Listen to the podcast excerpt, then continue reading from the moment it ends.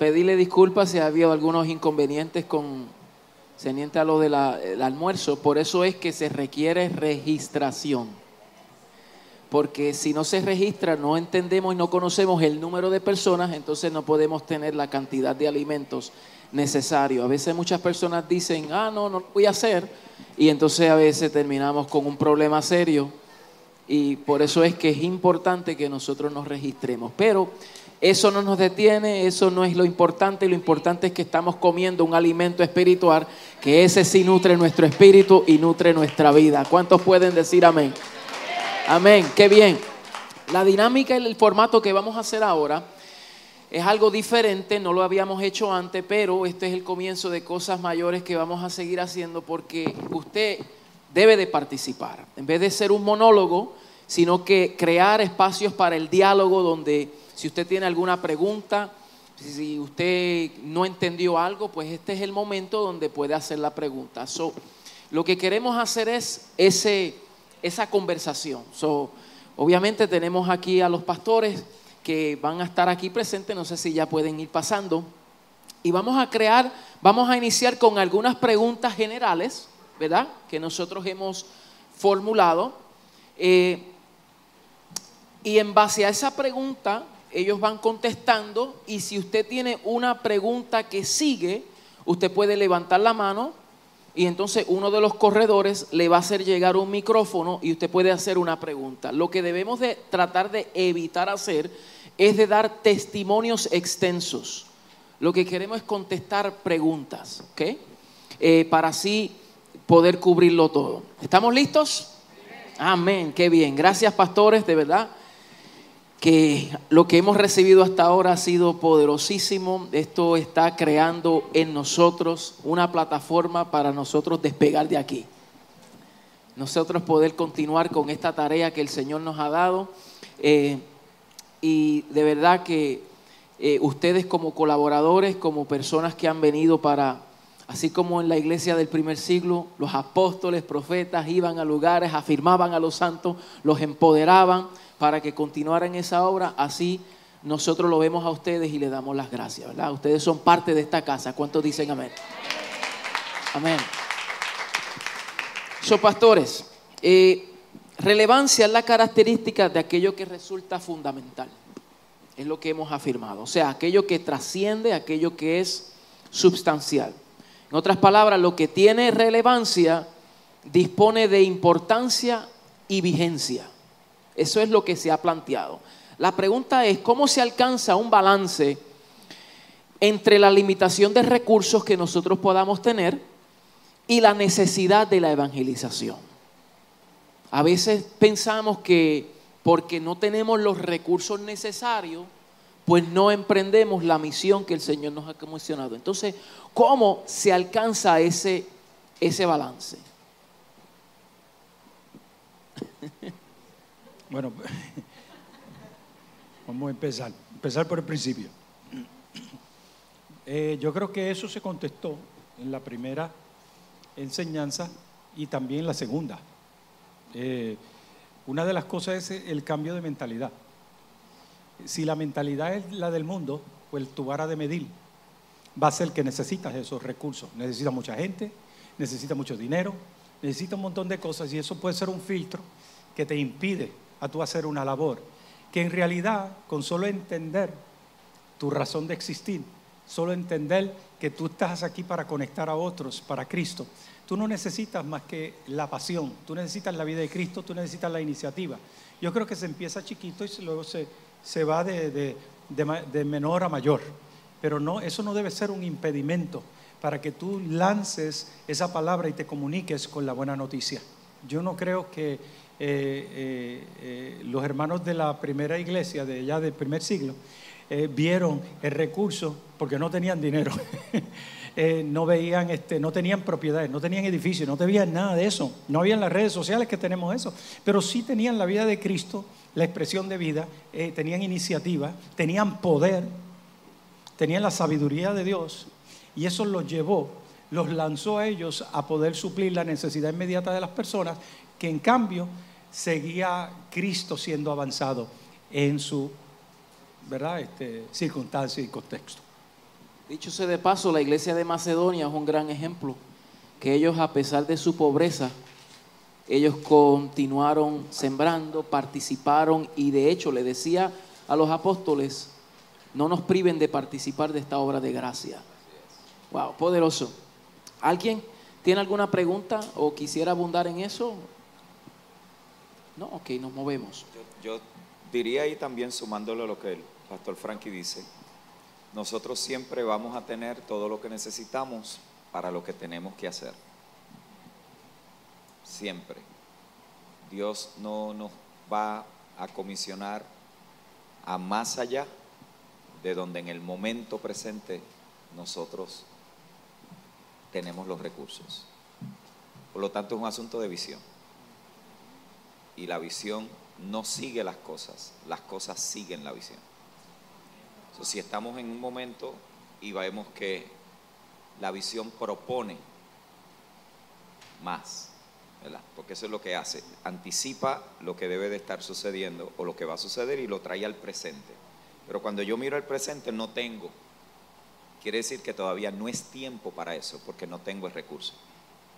Esas dos cosas pueden ser ciertas simultáneamente. Yo puedo ver hacia dónde vamos y mirar dónde estoy y no tengo el recurso. ¿Qué es lo que significa? Que todavía necesito hacer el trabajo requerido y necesario para que esas condiciones se den. Y en el mismo proceso, lo que se necesita sigue la visión. La visión no sigue cosas, las cosas se encuentran con la visión. Jesús no estaba detrás de las mujeres que lo sostuvieron con sus bienes. Las mujeres vinieron a Jesús. Pedro, Pablo no estaba buscando a Lidia. Lidia se encontró con Pablo. Entonces es, es donde el propósito y la oportunidad se unen. Dios siempre va a crear el recurso que nosotros vamos a necesitar. Donde yo he visto que se cometen muchos errores es que tratamos de hacer mucho más de lo que en el momento estamos capaces para poder hacer. Y eso termina desgastando congregaciones, agotando sus recursos, drenando el liderazgo, cansando al pastor. Y terminamos entonces con una congregación visionaria pero exhausta, cansada, drenada. Y a largo plazo eso es insostenible. Nadie puede sostener ese empuje por largos, largos periodos de tiempo. Entonces, cuando nosotros proyectamos lo que el Señor quiere que hagamos, tenemos que ser honestos con nosotros mismos del recurso que tenemos. Una vez evaluamos el recurso, decimos, necesitamos levantar nuevos líderes. Necesitamos aumentar el recurso de capacitación, de formación, de enseñanza. Eso va a producir como consecuencia más personas. Y las personas son las que son comisionadas a poder llevar a cabo la tarea. El dinero porque para todo esto se requiere dinero. El dinero es una consecuencia de que la gente ha captado la visión que Dios tiene para ella. Y el recurso nunca va a faltar. La obra del Señor nunca se ha hecho sin resistencia, pero nunca le ha faltado nada de lo que necesita. Nunca. Por lo tanto, nunca nos preocupemos de lo que no hemos hecho, sino hagámonos la pregunta, ¿hemos sido fieles con lo que se nos ha confiado hasta ahora? Porque si en esto somos fieles con lo poco, el principio del reino es que no nos faltará nada para cumplir con la misión. No le faltó a los apóstoles del primer siglo, no nos va a faltar a nosotros en el siglo XXI. No presumamos que Dios tiene que cumplir cada capricho mío. Ahí es donde está la diferencia. Él está comprometido con su propósito. Y si nuestro propósito está alineado con ese propósito, no hay nada que Dios no va a proveer.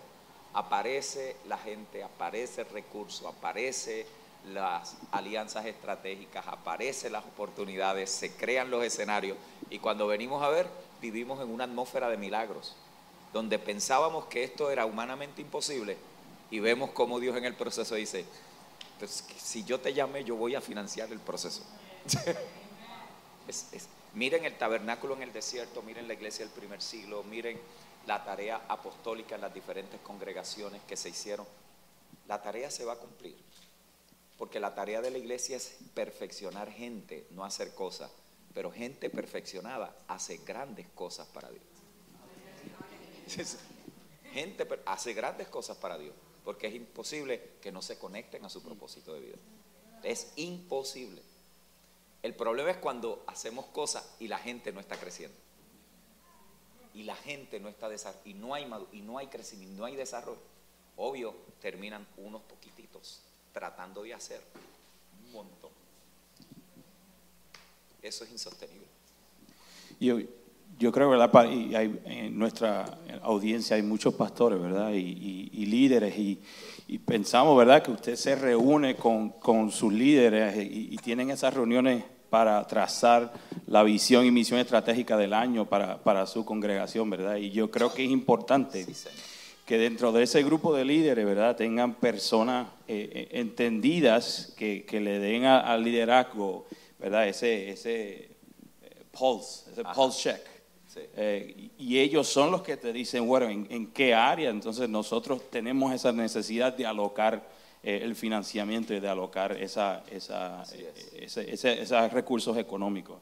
Y yo creo que eh, una, una, un follow-up question para ustedes en términos de su experiencia para, para los pastores y líderes. ¿Hay algún tipo de recurso o herramienta que faciliten esa, esa estrategia de alocación de recursos económicos? a nivel presupuestario, correcto. Bueno, e, es una estrategia integral. Yo mencioné algo aquí, lo dejé eh, a modo superficial solamente para crear como que la conciencia, donde hablé de cómo pensaríamos nosotros financieramente acerca de la iglesia donde nosotros estamos hoy. Uno se pregunta, ¿cómo puede ser posible que congregaciones americanas que tienen 15, 20, 25 personas ancianas sostienen una propiedad multimillonaria? ¿Cómo? pero busquen la mentalidad de esas congregaciones. Muchas de esas personas que una vez estuvieron ahí, en sus wills, en sus testamentos de, de vida, dejan eh, endowments, dejan finanzas, dejan recursos para que esa congregación siga a través del tiempo después de ellos no estar. Lamentablemente nosotros no tenemos esa mentalidad y conciencia generacional. Nosotros estamos tratando de sobrevivir y esto es una mentalidad que muchas veces nuestra, nuestra mentalidad minorista de que somos de la minoría, de que somos hispanos, de que venimos a sobrevivir, de que venimos a comprar. Todo eso son conceptos mundanos que a veces nosotros los seguimos cargando y que se inyectan en la fibra de una congregación. Ahora, imaginémonos si nosotros empezamos a mirar el futuro de nuestras congregaciones generacionalmente, y hoy vemos a nuestros hijos, a nuestros nietos, a los hijos de nuestros hijos allí, y vemos generacionalmente y prosperamos y crecemos. Noten lo que se le dice al pueblo de Israel cuando llegó a una tierra donde ellos iban a estar cautivos. Compren casas, siembren viñas. La estrategia de sostenimiento generacional está en la escritura. Está en la escritura. Y es una, una, estrategia que nosotros debemos de incorporar en nuestra vida. El trabajar intencionalmente a qué? A que la gente piense generacionalmente, en todos los sentidos de la palabra. Comprar sus propiedades, tener sus recursos, prepararse académicamente, ir desarrollándose en la ciudad donde están, cortar los, los, los, eh, los ombligos umbilicales de la nostalgia de nuestro pasado en un momento Dios le dijo a Jeremías, deja de llorar, porque tú no puedes seguir ministrarle a gente donde todavía estás llorando tu pasado. Se tiene que haber un lugar donde se corta el cordón y uno dice, si bien es cierto que yo no quise estar aquí, pero ya que estoy aquí, Dios redime ese tiempo.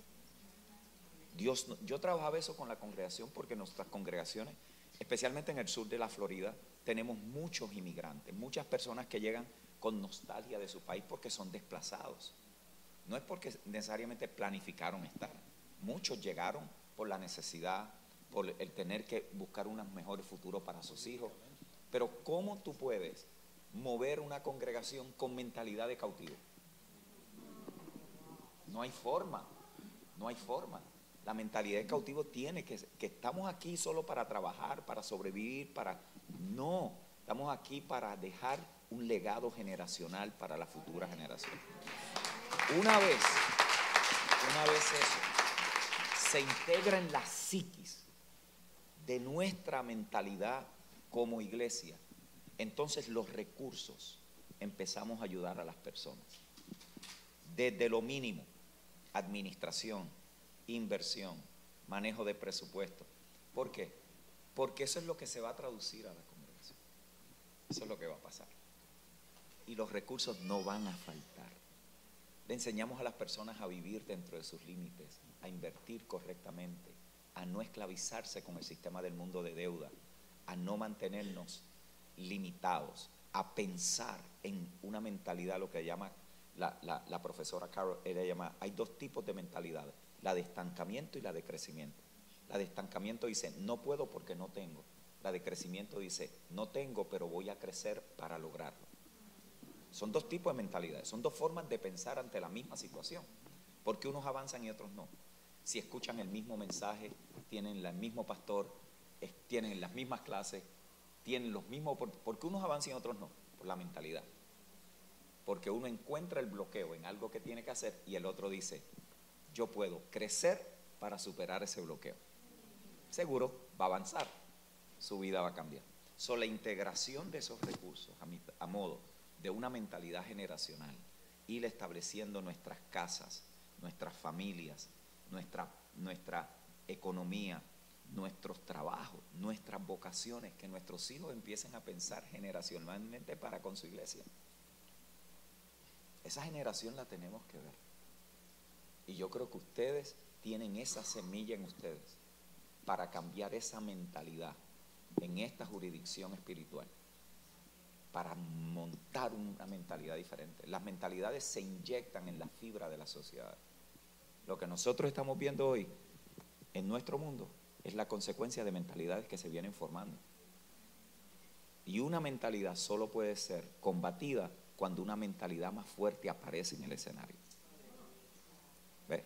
Son las fortalezas que evitan que la penetración de la verdad pueda hacer la diferencia en la vida de las personas. Y contra, contra eso Pablo dice, hay que combatir. No tenemos lucha contra carne ni sangre, sino contra fortalezas, mentalidades, paradigmas establecidos en la psiqui. El gran reto de los apóstoles era cómo esta gente, formada en una cultura religiosa y filosófica, reconfigura su manera de entender su vida en algo que Dios había propuesto desde antes de la fundación del mundo. Eso no es una tarea fácil, eso es una tarea compleja. A Pablo le costó persecución, cárcel, pedrada. ¿Vio? No era porque la gente, ay, no, no me gusta cómo predica. Nada que ver. Era que lo que él estaba diciendo retaba la fibra de quienes esas personas como pueblo y sociedad eran. Por eso yo decía hoy, el mensaje del Evangelio en ocasiones nos incomoda, nos tiene que incomodar.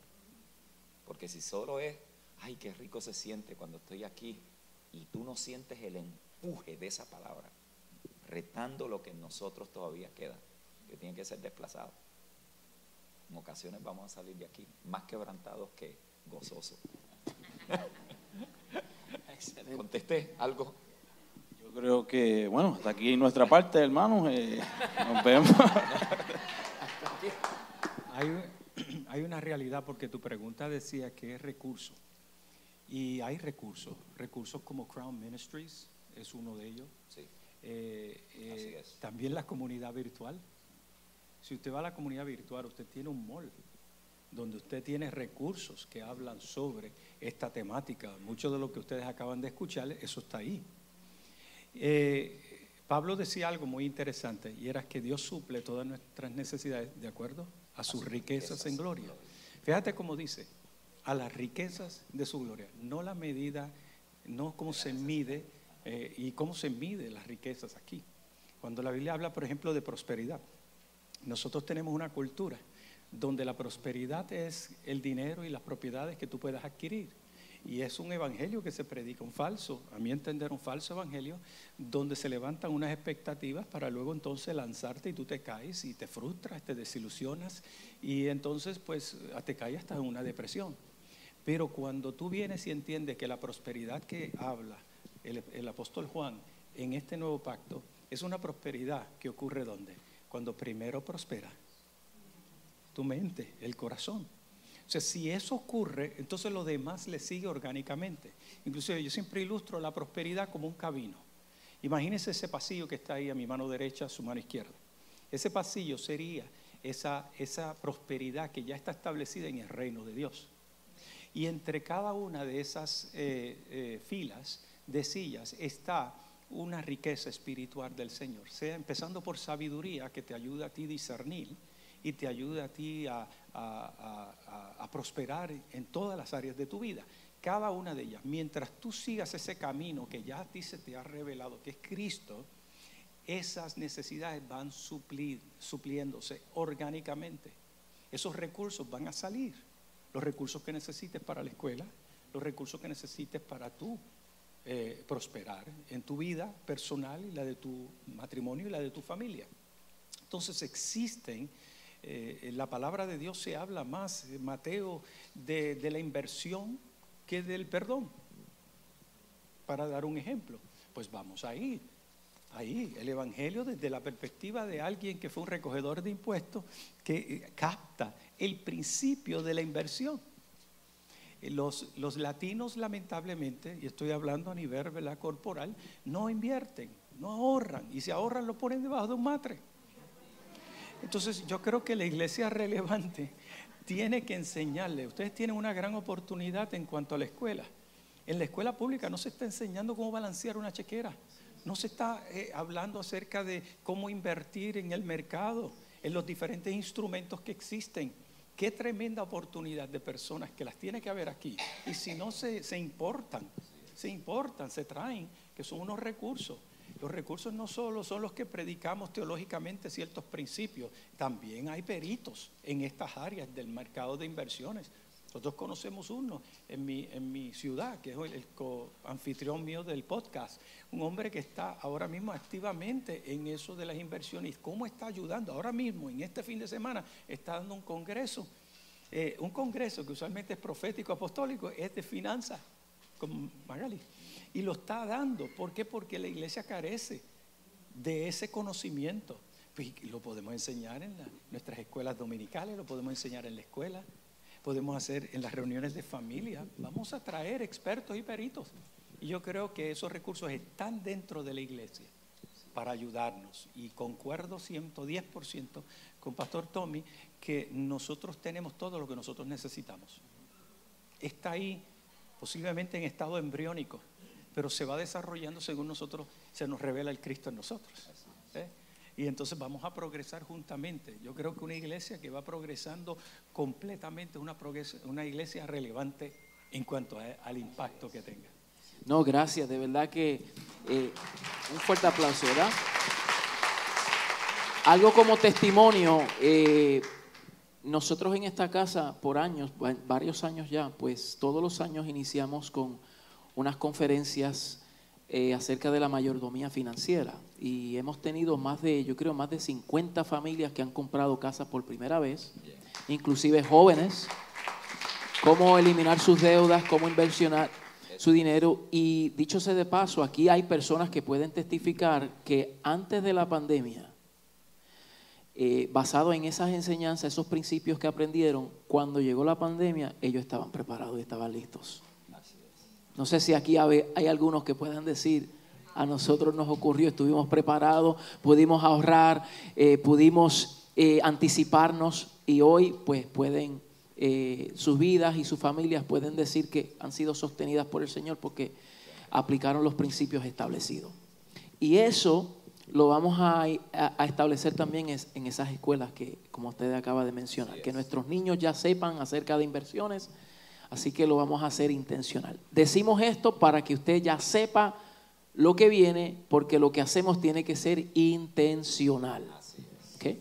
So, un follow-up question, eh, y nos movemos. ¿En qué entonces se debe de invertir esos recursos. O sea, hablando de la analogía que usted usó del carro blindeado, donde a veces nosotros invertimos más en la pintura, en los aros, en la, en la música, ¿verdad? Y ponemos toda nuestra atención en, y sigue siendo un Toyotita.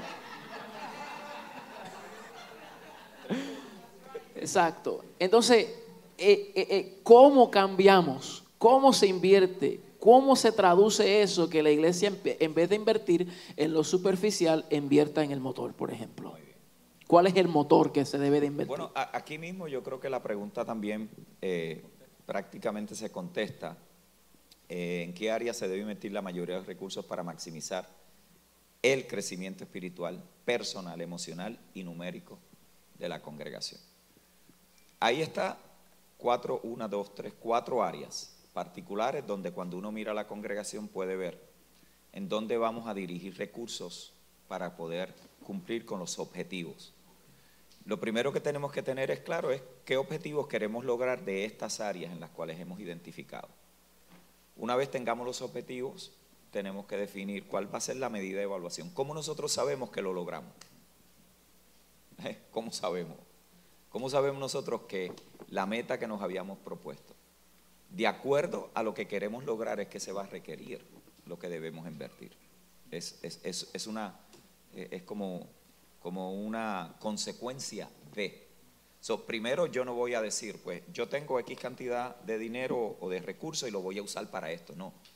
Nosotros tenemos esta necesidad y cómo vamos a alocar este recurso que tenemos para poder llevar a cabo eso. So, si tenemos crecimiento espiritual, ¿a qué se parece el crecimiento espiritual? ¿Qué es lo que quiere decir eso para nosotros? ¿Culto? ¿Estudio?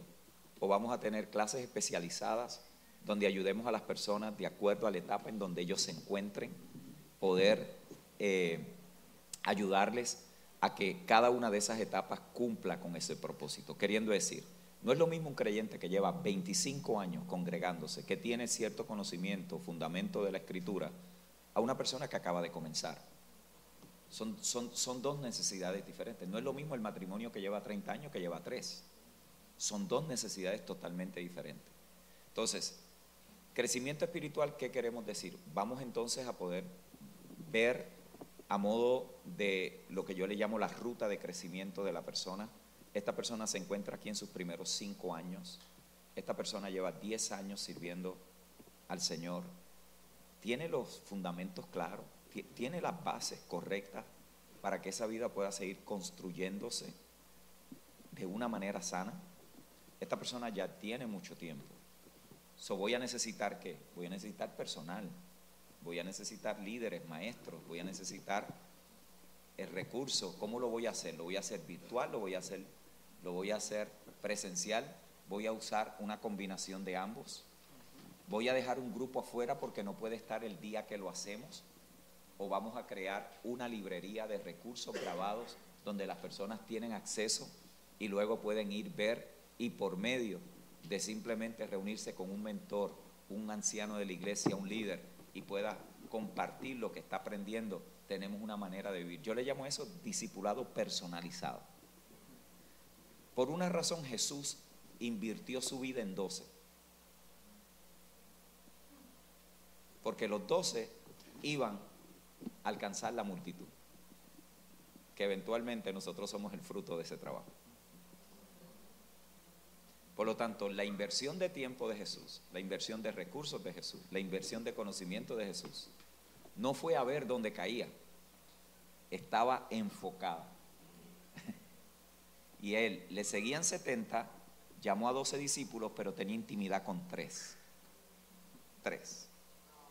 Los tres eventualmente fueron apóstoles literarios, escribieron, queriendo decir que eso que ellos recibieron a modo de mayor intimidad con Jesús se traduce en una experiencia literaria después.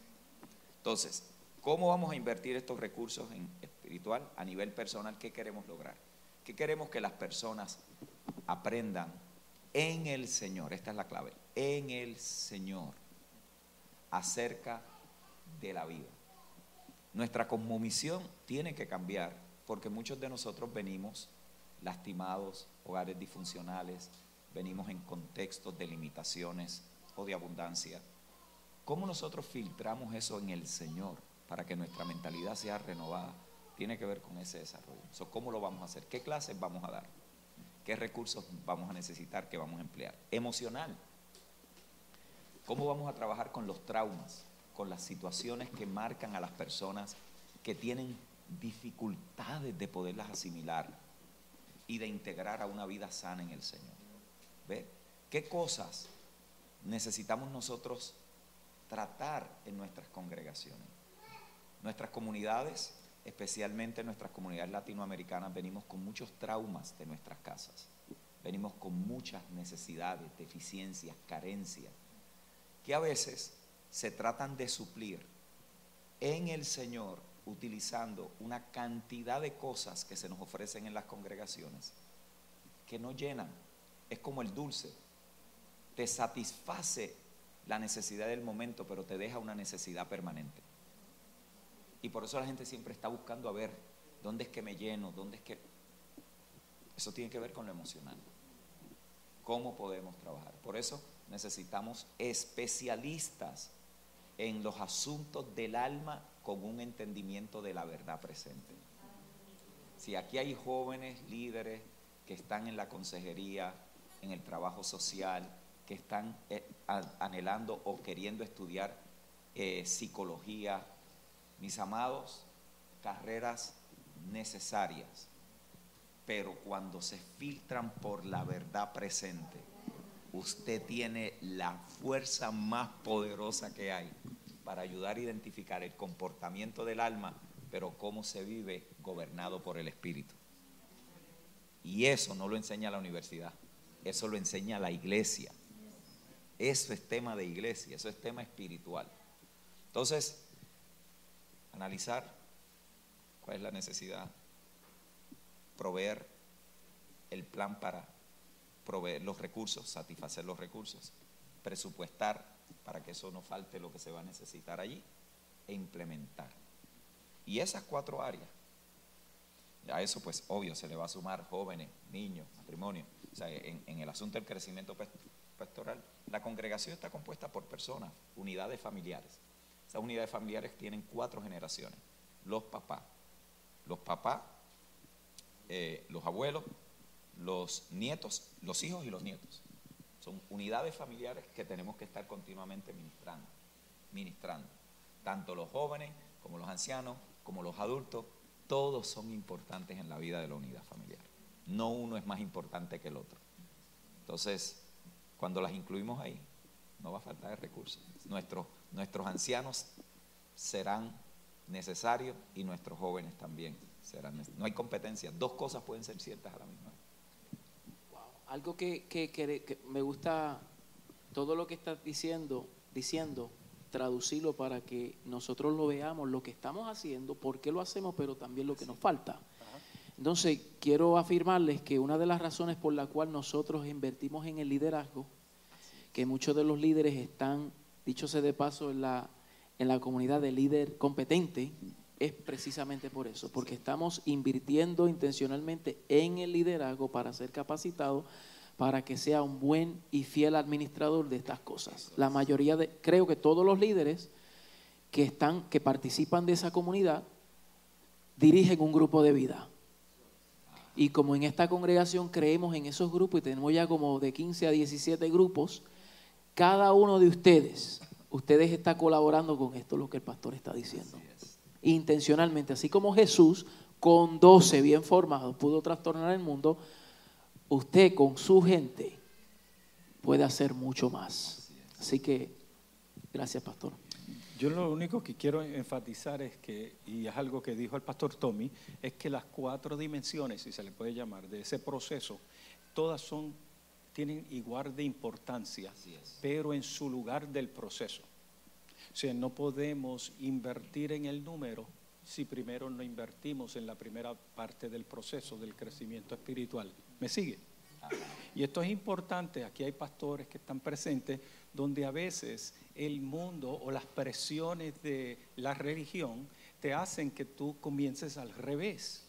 O sea, la visión de, que tienen estas personas es de tener un lugar de reunión y entonces ponen todos sus esfuerzos, ponen todos sus huevos en esa misma ca- canasta y se olvidan del resto de, de los tres procedimientos previos, que tienen la misma importancia, pero no en el tiempo, como que se van antes de tiempo eh, eh, eh, a invertir plata en esas áreas. Entonces, yo creo que para dar cierre a esta pregunta, eh, lo primero que se tiene que trabajar es esa parte espiritual. La parte espiritual te va a llevar a esa sanidad espiritual y emocional y eso concurrentemente te va a llevar a proveer, a proveer. Gente sana va a dar, va a sembrar en el reino.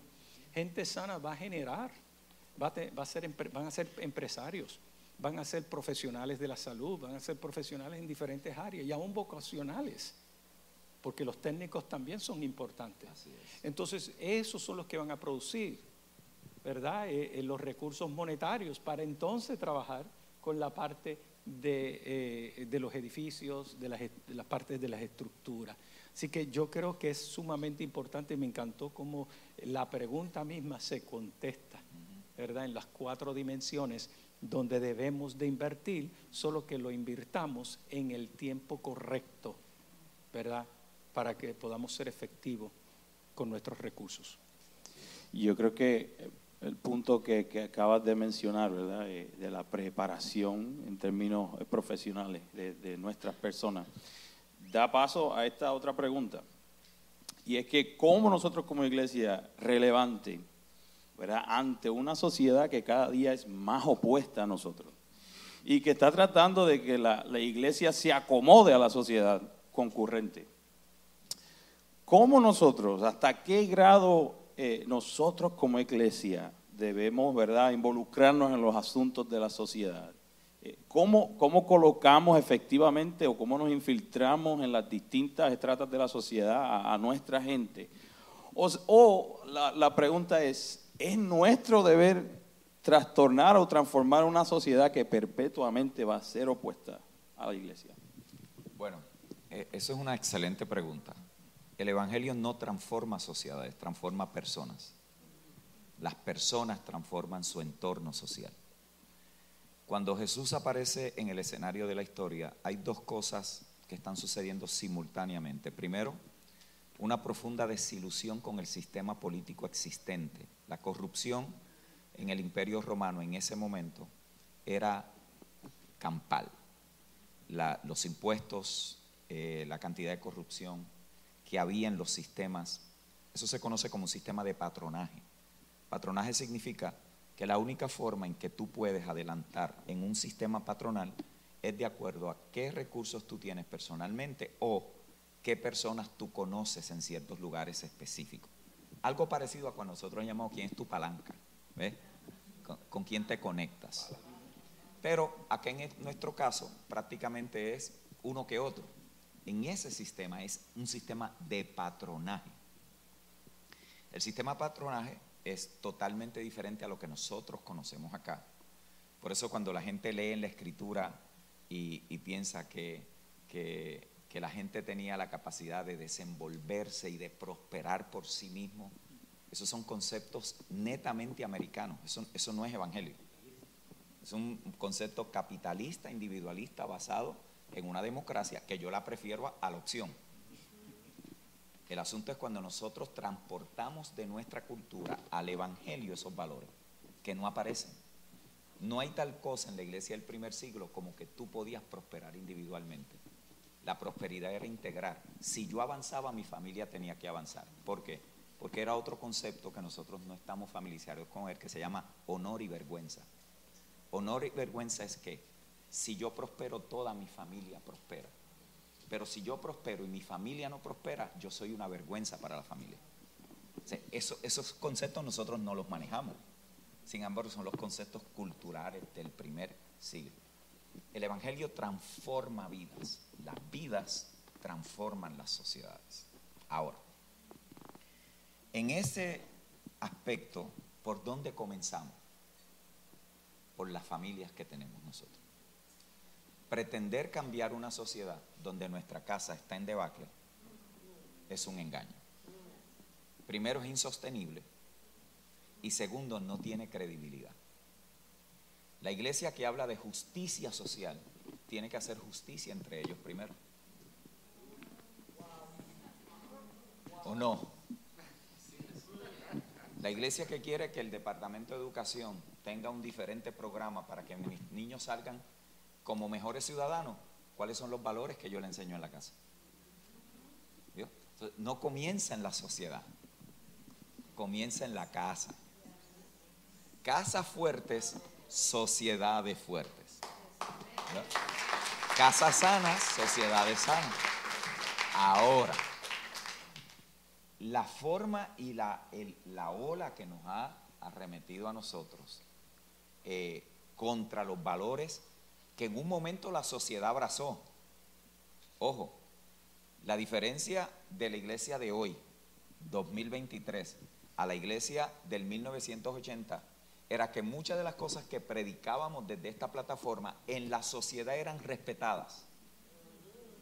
Y ustedes que llevan algún tiempo de vida saben de qué estoy hablando. En la escuela había respeto al maestro, ¿sí o no? Mi papá le decía, usted lo endereza aquí y yo lo termino en casa. Literal.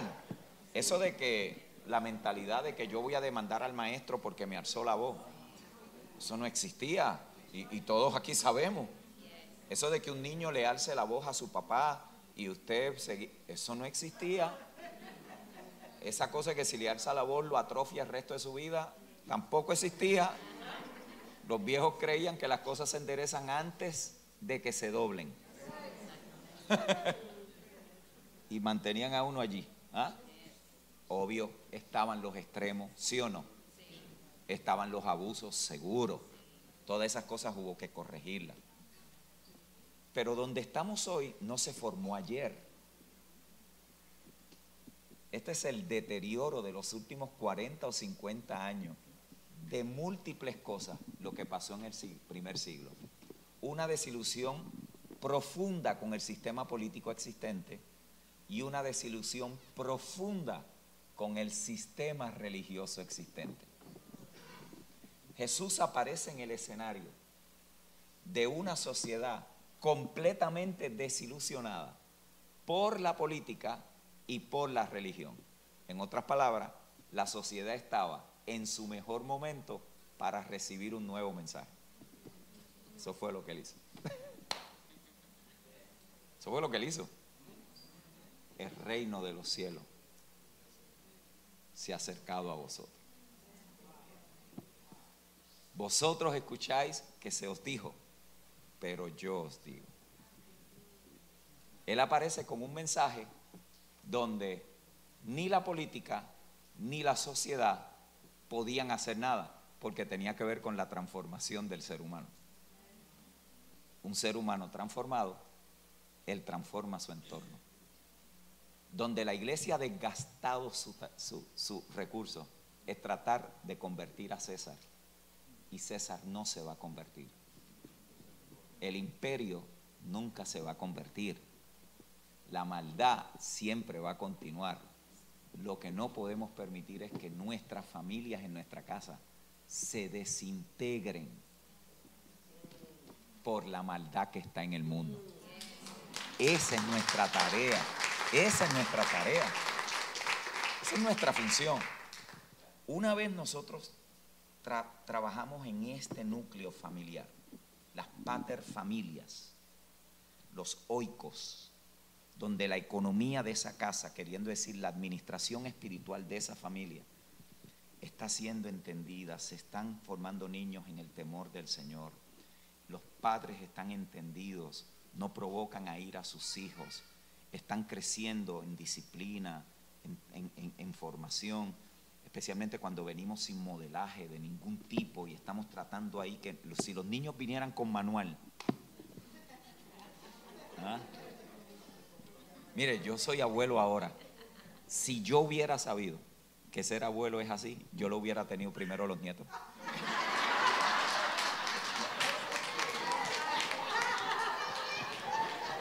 ¿Cómo va a tener los nietos primero? Es una chulería. Ahora le toca a la nena criarlo. Empezamos por la casa, mis amados. Obvio que a la medida que va formándose esa familia, vamos a tener lo que en la escritura, la palabra en, en, en, en hebreo es, ah, se me fue la palabra, pero es, si el justo gobierna, la ciudad estará en paz.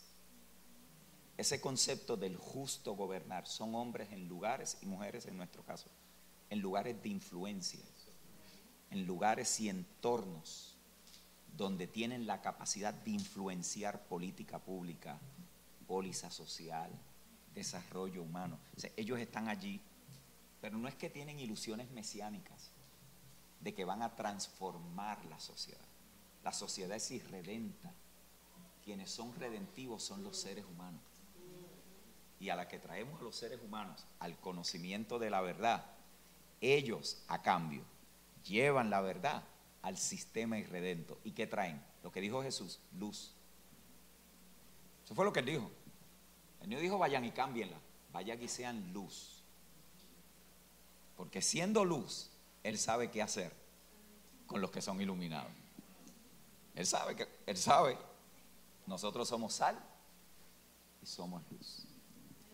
En una sociedad que resiste esta verdad del Evangelio. Y no nos extrañemos, esto no va a cambiar para mejor. Esto sigue en aumento. Pero si cuando Jesús apareció en la historia, la sociedad estaba lista para escuchar algo diferente, ¿qué creen que tenemos nosotros por delante? La mejor oportunidad.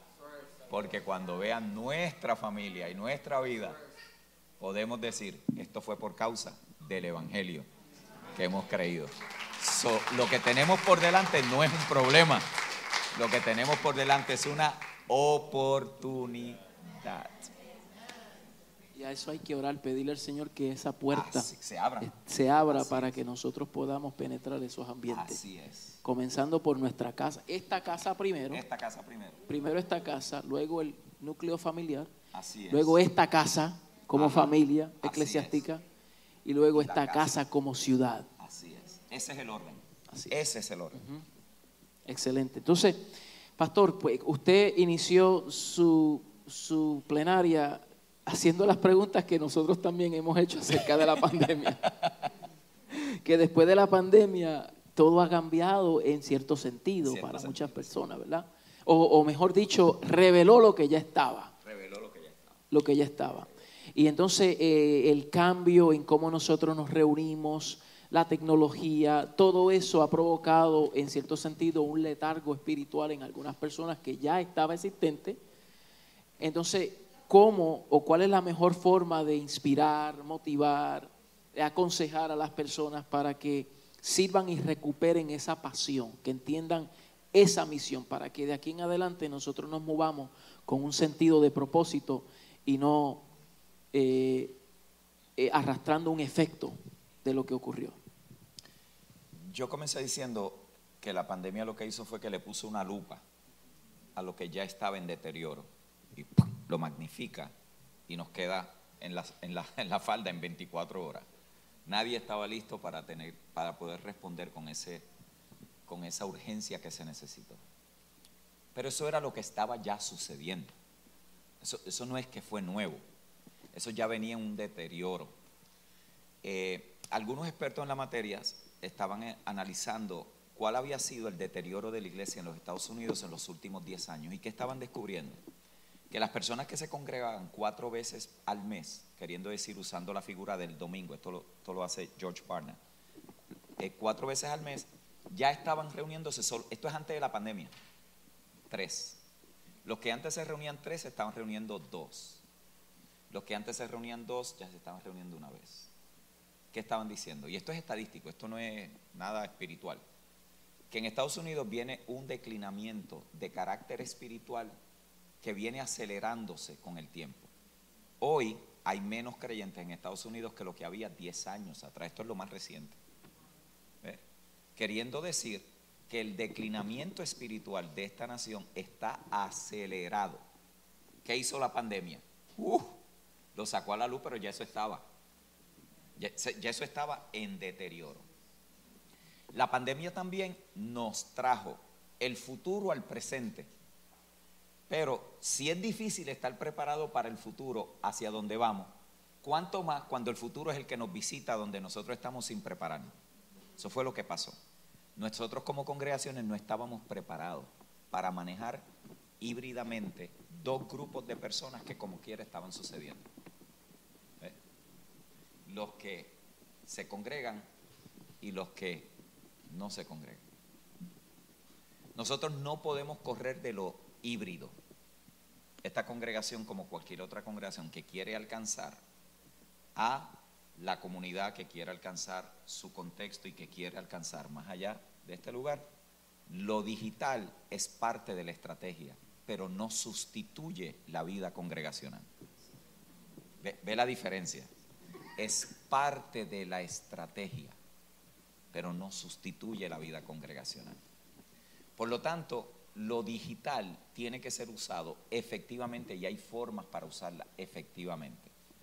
A veces nosotros pensamos que si no traducimos, no, transmitimos nuestro servicio, que si no lo hacemos, la gente que, la gente que usualmente ve nuestros servicios transmitidos en vivo son personas que están en otros contextos, no necesariamente los que están en la ciudad donde nosotros estamos porque pueden llegar. So, ¿Qué hacen otras congregaciones? El servicio no lo pasan a la hora del servicio, lo ponen más tarde. Alcanzan otro grupo de personas, que son los que no pueden llegar. Porque los que pueden llegar son motivados a participar de la vida congregacional. Por el otro lado, esta congregación también va a tener gente que se va a identificar y se va a unir y va a ser parte de la vida de esta congregación y nunca va a estar aquí. Y son tan parte de la vida del cuerpo en ese sentido como lo son los que pudieran estar aquí. Obvio, con ciertas limitaciones, porque nada reemplaza esto. Esto no hay Zoom que lo pueda reemplazar. ¿Ah? O el servicio de anoche se puede reemplazar con una reunión de Zoom. No se puede, no se puede. Es una herramienta, una herramienta para facilitar una estrategia de alcance, de desarrollo. Entonces, no podemos evitar eso. Lo, digital es parte de nuestra estrategia hoy. ¿Cómo maximizamos nosotros lo digital? En este caso, para discipulados, para la formación de líderes. Mira lo que estamos haciendo en líder competente. O sea, líder competente, aquellos que están, es como si yo viniera aquí todos los fines de semana, todo una vez al mes, literalmente, a una fracción de costo de lo que sería un pasaje de avión, un hotel, hospedaje, todo eso. Una fracción de costo. O tres aviones, obvio. Para, para, para, para que quede claro. No se preocupen que vamos a Ya, hablar de ya ven por qué yo prefiero hacerlo digital. Vamos a orar de sanidad interior cuando terminar. La, la- la próxima vez que lo invitemos dice, no, yo no voy. ¿Cómo lo utilizamos en nuestros discipulados? ¿Cuántas personas no pueden estar aquí en la semana por concepto de trabajo o familia? Que se puede hacer una parte de su estrategia digital, el que sean parte de lo que está sucediendo. ¿Cuántas personas por sus trabajos no pueden pasar por el proceso de asimilación de las clases para unirse a la congregación? Pero si tenemos una librería digital donde ellos puedan tomar ese curso y no tener que sentir, bueno, es que yo no puedo estar, por lo tanto no puedo permanecer. No, le estamos eliminando qué? Barreras. Eso es lo que estamos haciendo, eliminando barreras y obstáculos para que la gente pueda llegar y ser parte en las diferentes áreas. Entonces, la estrategia, como yo dije hoy, la estructura tiene que poder servirle a la función. La función es primero.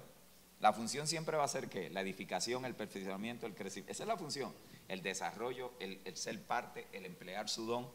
La estructura la creamos para eso. ¿Qué necesitamos hacer para que eso sea posible? Y lo digital hoy es un recurso impresionante. Yo todo lo que tenga que ver con lo virtual, con lo digital, desde años, muchos años antes atrás, ya lo estábamos usando porque es una herramienta para el alcance. Y no nos extrañemos que va a llegar un punto donde tendremos más personas que se identifican con esta congregación y se hacen parte de la vida de esta congregación que lo que vamos a tener sentados en un salón. Y ya tenemos. pastor, ¿Vio? ya tenemos Eso va a estar de diferentes países, diferentes lugares. ¿Qué significa eso? Necesitamos personas para darle seguimiento a esas personas. Nuevo sugieres que te- entiendan cómo funciona lo digital. Un grupo privado de Facebook privado, donde solo están en ese grupo las personas que se van identificando con, con vida nueva. Solamente en ese grupo, ahí.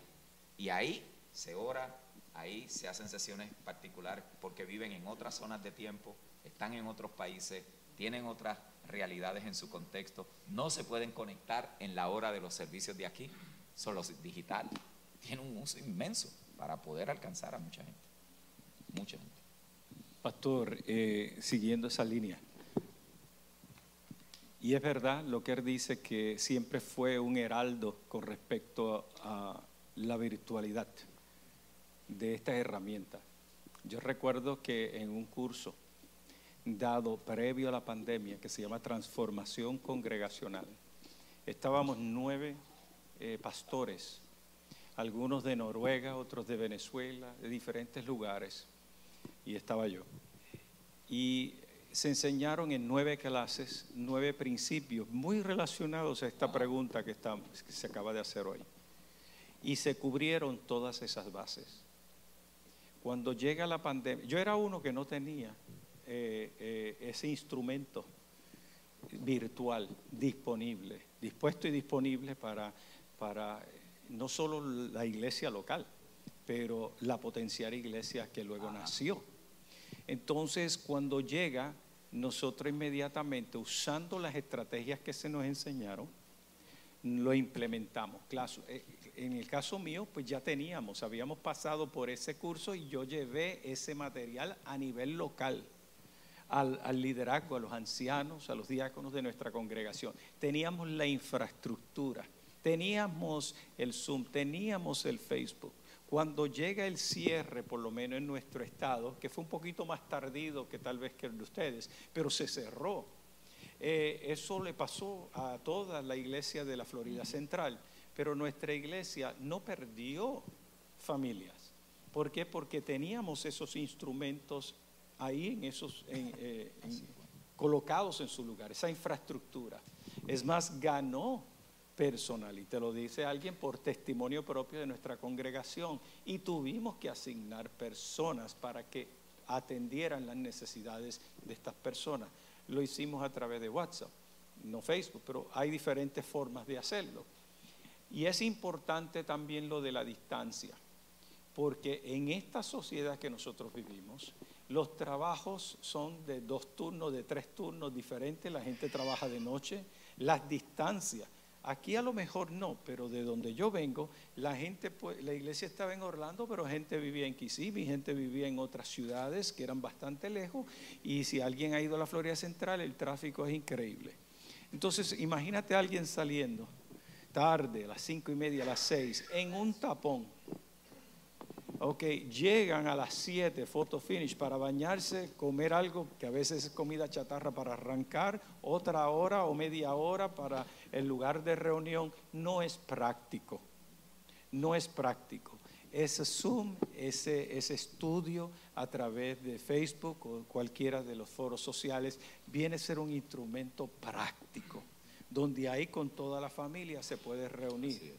Yo me reúno con familias en México, yo me reúno con familias en Chile, me reúno con familias en Puerto Rico y nosotros éramos, digo éramos porque yo pasé el batón en noviembre del año pasado, ya yo no estoy pastoreando la iglesia que lo hicimos por 21 años, estoy en otra asignación, pero esa gente no se queda sin pastorear, no se queda sin recibir un, un, la, la, función específica de uno de los dones ministeriales. ¿Ve? Sigue siendo perfeccionada, aunque sea a través de la virtualidad. Así que tiene un lugar muy importante, pero enfatizando nuevamente que no es un sustituto. No es un sustituto. Yo creo que nada mejor, como dije yo en la primera charla, que una familia espiritual y multicultural que pueda tener ese calor humano, que tú puedas abrazar a tu hermano, que tú puedas orar por él orar los unos con los otros, ver su rostro, oye, abrazarlo. Recientemente estuve en México, donde esta iglesia en la Ciudad de México son cuatro, tres o cuatro casas iglesias. Ellos no tienen un auditorio, sino que así es que se reúnen, pero no se habían reunido todos. Y por primera vez ellos habían coordinado en una bodega reunirse estas cuatro congregaciones. Yo llegué con los pastores y el recibir a esta gente cuando llegaban, ellos se echaban a llorar, abrazando a estos hermanos que eran de de otro grupo familiar, de otro lado de, de la ciudad, donde no se podían vivir, donde es costoso, es difícil el transporte público, por eso era que no podían, es caro reunirse, pero esa vez estaban reunidos y yo lo veía llorar, eso no tiene sustituto. Esa experiencia y después convivir, se comía juntos, me recordaba lo que leemos nosotros en el libro de Hechos, donde tenían, todo lo tenían en común. Y eso, hermano, no tiene precio. Eso no es un sustituto. Lo demás es para complementar, es para ayudarnos a cumplir con esta tarea de la misión de la iglesia. Pero el congregarse es Nada sustituye cuando usted se reúne con su familia, viene de trabajar, viene de la escuela, viene de la universidad, pero se reúnen todos en el hogar. Oye, esos abrazos, sentarse en la mesa y poder compartir qué te pasó a ti en la escuela, qué te pasó en el trabajo. Eso no, eso no se sustituye. Imagínate que solo ustedes se vieran a través del teléfono o virtualmente nada más. ¿Ah? ¿Cómo, se ¿Cómo tú te procreas? Yo te pregunto, ¿cómo tú te procreas? ¿Ah? digitalmente, no funciona. No funciona eso. Entonces es importante, es importante el congregarse. Si algo nosotros debemos retener es ese principio bíblico, ese diseño del Señor. Así es. Eh, un, paréntesis, están pasando por ahí una hoja de evaluación, es un post course evaluation, se me fue el inglés y me volví gringo, es una evaluación acerca de este congreso. Eh, es para nosotros vital y de, suma importancia saber cuál es su feedback, porque queremos ver a, servirle de una manera más efectiva y que sea acorde ¿verdad? a, sus necesidades y en futuro eh, congreso. Así que cuando tenga el tiempo, antes de que se vaya, por favor, pues lo, llena y lo deja con uno de los servidores. Entonces seguimos aquí. Entonces, esta pregunta, eh, ¿cómo, ¿cómo nosotros como una iglesia relevante hacemos esa transición y, en transición también poniendo en mente un balance de, enfocarnos en lo interno como, como casa local eh, a, un, a, un, a, algo global, eh, del modelo parroquial a un modelo apostólico, ¿verdad? Teniendo como, como buen ejemplo esa iglesia neotestamentaria. Un concepto que a mí me gusta, una una frase que me gusta utilizar para describir eso mismo, es que somos una familia en misión. Somos una familia en misión. La mentalidad misional tiene que ser parte de la fibra espiritual de la vida de una iglesia. La iglesia por naturaleza es apostólica, queriendo decir que es enviada. La iglesia ha sido enviada. Por lo tanto, ir, ir, ir. El ir a nosotros tradicionalmente se nos enseñó que era ir a campos misioneros donde el Evangelio nunca había llegado. Y algunos llegaron a pensar que era un castigo que Dios le estaba dando por algo que había hecho mal en alguna parte de su vida. ¿eh? Es la mentalidad del ir. Yo creo que el ejemplo que yo les di de la iglesia en Orlando de Face Assembly, cuando uno sale del estacionamiento, usted acaba de entrar al campo misionero. E, eso es. Es una mentalidad de ir de avance. Pero ¿a dónde vamos a ir? Donde yo trabajo, donde yo vivo, donde yo como, donde quiera que estemos, somos una familia misional. Existimos para cumplir una misión. ¿Qué misión? La misión que se nos encomienda, ir y predicar evangelismo para que puedan ser edificados y perfeccionados para lo del ministerio. Entonces, la ecuación no es difícil, no es complicada, nosotros la complicamos, ¿eh? porque le ponemos una cantidad de cosas allí como condiciones para que eso suceda, cuando no es, llegan y la transformación la hace el Señor. Es lo La que vida. vemos con la, con la mujer samaritana. Seguro. Cuando se enfrentó con Jesús, fue transformada de tal manera que rápido empezó a dar testimonio de esa experiencia. Ella no pasó por un proceso, no pasaron tiempo, años, y a veces nosotros, pastor, pensamos que porque hay una gracia eh, de del evangelista, según Efesios 4:11, ah, pues yo no soy evangelista, pues entonces esa área no me corresponde a mí de evangelizar porque hay unos que tienen ese don. Seguro. Cuando la tarea de evangelizar le corresponde a todos. Seguro. La, la tarea de llevar la buena noticia, no todos llevan la misma noticia de la misma manera, pero todos llevan la misma, la buena noticia de alguna manera. ¿Ves? Todos. Eh, desde el más tímido hasta el más espontáneo, hasta el más hablador, hasta el más reservadito, todos llevamos la buena noticia. La buena noticia no solamente es un mensaje, es lo que el mensaje ha hecho con nosotros. Hay veces que el mensaje más poderoso no tiene ninguna palabra. Es la manera en cómo nos comportamos en un lugar o cómo, le, cómo tratamos una situación. Entonces, en ese sentido, yo lo resumiría, tener una mentalidad misional. ¿Por qué? Porque la iglesia por naturaleza es apostólica, es enviada. Eso es lo que es apostólico. Nosotros hemos hecho de lo apostólico un, un movimiento, una red, un rollo.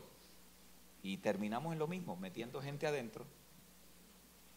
Y las paredes no nosotros, porque tenemos, pero la mentalidad es, vayamos, vengamos para que vayamos. So, cuando se acabe este congreso, nosotros vamos para el campo misionero. Cuando mañana usted, el lunes llega a su trabajo por la mañana, ahí entró el campo misionero con ese jefe carne puerco que usted tiene ahí. ¿Ah? O, el, o el buena gente, cualquiera que sea. Vamos al campo. Mentalidad misional. Si eso lo mantenemos, la, la iglesia vive en avanzada. No, no hay de otra. Gente nueva estará llegando, personas nuevas visitan, otros visitan al enfermo, oran por ellos, otros están atendiendo la necesidad de algún vecino, de algún familiar, de algún amigo, otros ayudan a los hijos de otros porque pueden ayudarles a perfeccionarse en alguna materia. es- es es una mentalidad de misión, de misión, no de venir a recibir. Venimos, recibimos para irlo a dar, para irlo a, a sembrar. Bueno, yo creo que hemos sido retados, eh, el Señor nos ha hablado a nosotros. No sé si alguien tiene alguna pregunta que podemos contestar brevemente, levante su mano ahí, no queremos tampoco Ujú. terminar. Pero debido al tiempo, aunque hay varias preguntas que pudiéramos culminar, no sé si hay algo que también ustedes quieran concluir o decir, eh, afirmar. Yo creo que se ha dicho todo. ¿Cuántos verdaderamente han sido impactados por esta jornada? Ahora, ¿cuánto estamos listos a salir al campo? Qué bueno. Entonces, Esta, esta pregunta la voy, yo mismo me la voy a leer, yo mismo la voy a responder rápido. Al igual que las iglesias mencionadas en Apocalipsis, ¿qué cosas debemos de cuidar como iglesia para no perder la relevancia? La unidad en el Espíritu. Sean solícitos. Solícitos viene de una palabra griega que es un término militar. Es estén dispuestos a pelear, no carne, hay que entenderlo espiritual. Estén dispuestos a combatir para que la unidad en el espíritu no se desintegre. Porque a la que se desintegra, no importa si tenemos mil multimillonarios, nada de Dios va a suceder. Lo tendríamos que producir nosotros. Entonces, al igual aquí, si algo ustedes tienen que guardar y proteger entre ustedes es ser solícitos en guardar la unidad del espíritu. Cuidarse de los chismes, de los comentarios sin fundamento, de las venganzas en silencio, ser transparente, manejar sus dificultades, hablarse cuando no se entienden, escalar la situación a los ancianos, al grupo, si no se puede resolver entre ustedes, el ser entendidos de que no todos somos iguales, que no todos estamos en la misma etapa de madurez, que no todos hemos tenido la misma experiencia de vida, que no todos tenemos los mismos beneficios y hemos tenido los mismos privilegios, que hay personas que están tratando de superar sus traumas en la vida ahora con la vida de Cristo en ellos.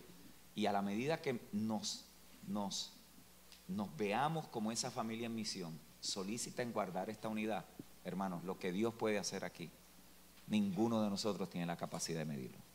Ninguno. Así que si algo cuiden, cuiden la unidad del Espíritu. Y, y yo quisiera, ¿verdad? Eh, ¿Dónde están los, los pastores, pastores de otras congregaciones? Aquí hay uno, Ah, otro, allá, allá, otro más, pastores de otras congregaciones. Ajá. La misma misión de esta casa es la misma misión que usted Así tiene en su es. casa, la misma misión que cada uno tiene en su casa. Yo creo que el reto en este fin de semana también es, es guardar esa unidad entre nosotros como congregación aquí en esta ciudad. Así es. Ah, especialmente, ¿verdad? Ante lo que nos enfrentamos día a día. Yo creo que ahora más que nunca se requiere de, de que nosotros vivamos y expresamos ese, ese oneness en, en el Espíritu. Así es. Aleluya. El- el- la revelación de la paternidad ha venido siendo restaurada en el tiempo y nosotros hemos logrado entender a Dios como Padre y relacionarnos a- con Él como Padre, pero a veces se nos escapa la relación entre hermanos. Ahí es donde está el mayor conflicto y es algo que tenemos que guardar. La hermandad, entendiendo que provenimos del mismo Padre. Entonces, eh, esto trasciende no solamente en el hogar, sino también en nuestra, en nuestra congregación local, pero con congregaciones. Y yo me alegro, ¿verdad?, de los pastores que están aquí presentes. Y aunque tengamos diferencias con otros, no importa, nosotros debemos de cuidar, de no herir, de no atacar, de no mostrar eh, que ahora que tenemos una verdad presente y ahora que entendemos ciertas cosas, somos mejores. Acuérdese que nosotros venimos también de esos sistemas y hay que agradecer al Señor de la escuela en donde aprendimos y, y vamos creciendo, vamos madurando, pero vamos preservando porque ellos también son parte de la misma familia, ¿verdad? Somos del Señor.